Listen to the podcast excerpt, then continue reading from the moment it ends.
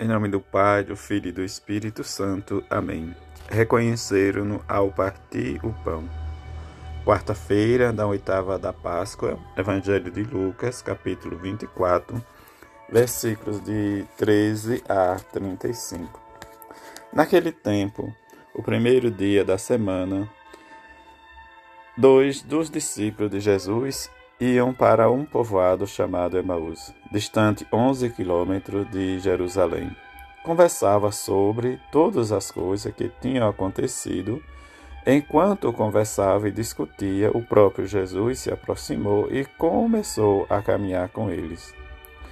Os dois discípulos, porém, estavam como que cegos e não o reconheceram. Então Jesus perguntou: O que ides conversando?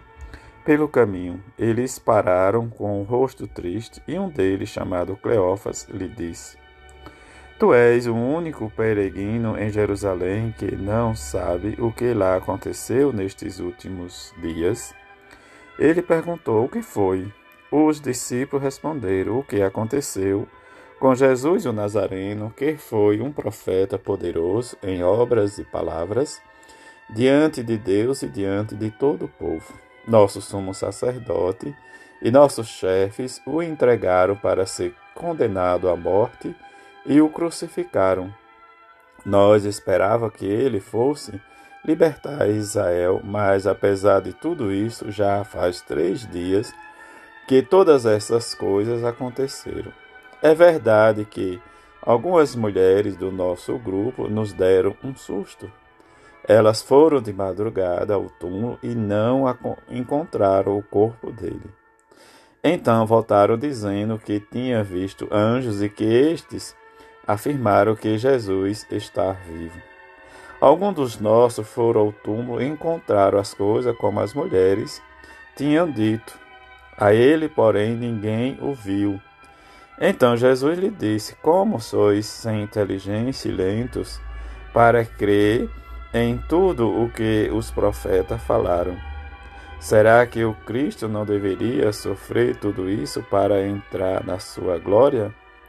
E começando por Moisés e passando pelos profetas, explicava aos discípulos todas as passagens da Escritura que falava a respeito dele. Quando chegaram perto do povoado para onde iam, Jesus fez de conta que ia mais adiante. Eles, porém, insistiram com Jesus, dizendo: Fica conosco, pois já é tarde e a noite vem chegando. Jesus entrou para ficar com eles.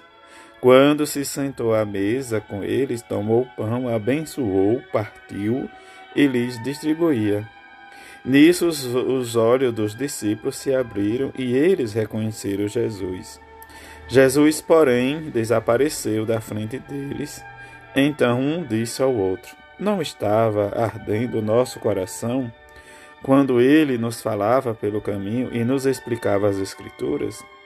Naquela mesma hora, eles se levantaram e voltaram para Jerusalém, onde encontraram os onze reunidos com os outros, e estes confirmaram: realmente o Senhor ressuscitou e apareceu a Simão então os dois contaram o que tinham acontecido no caminho e como tinha reconhecido Jesus ao partir o pão.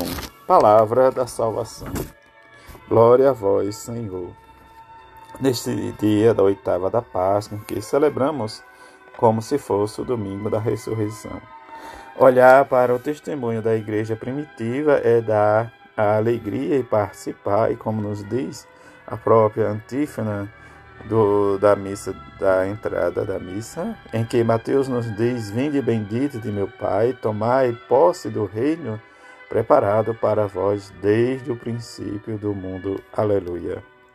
Esta experiência do ressuscitado em que possamos deixar o nosso coração arder e que cada Eucaristia que celebramos temos a certeza do Senhor em nosso meio.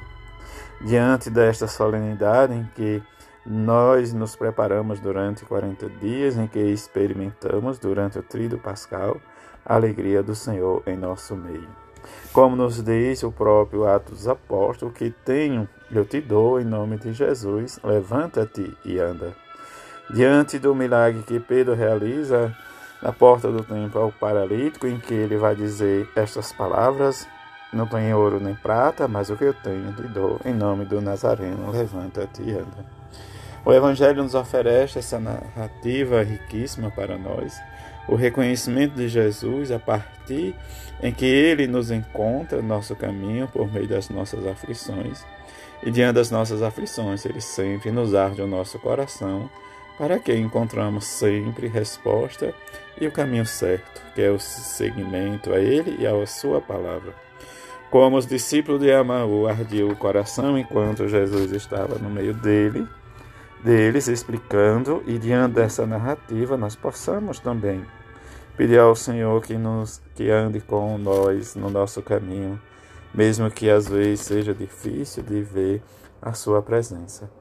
Diante das nossas tribulações, que possamos sentir a presença do ressuscitado em nosso meio e que a sua presença seja favorável para que possamos sempre acreditar em Jesus ao partir do pão de cada Eucaristia que celebramos. Que a bem-aventurada Virgem Maria e São José nos alegre e nos traga sempre a esperança de ver seu Filho ressuscitado, assim seja. Amém.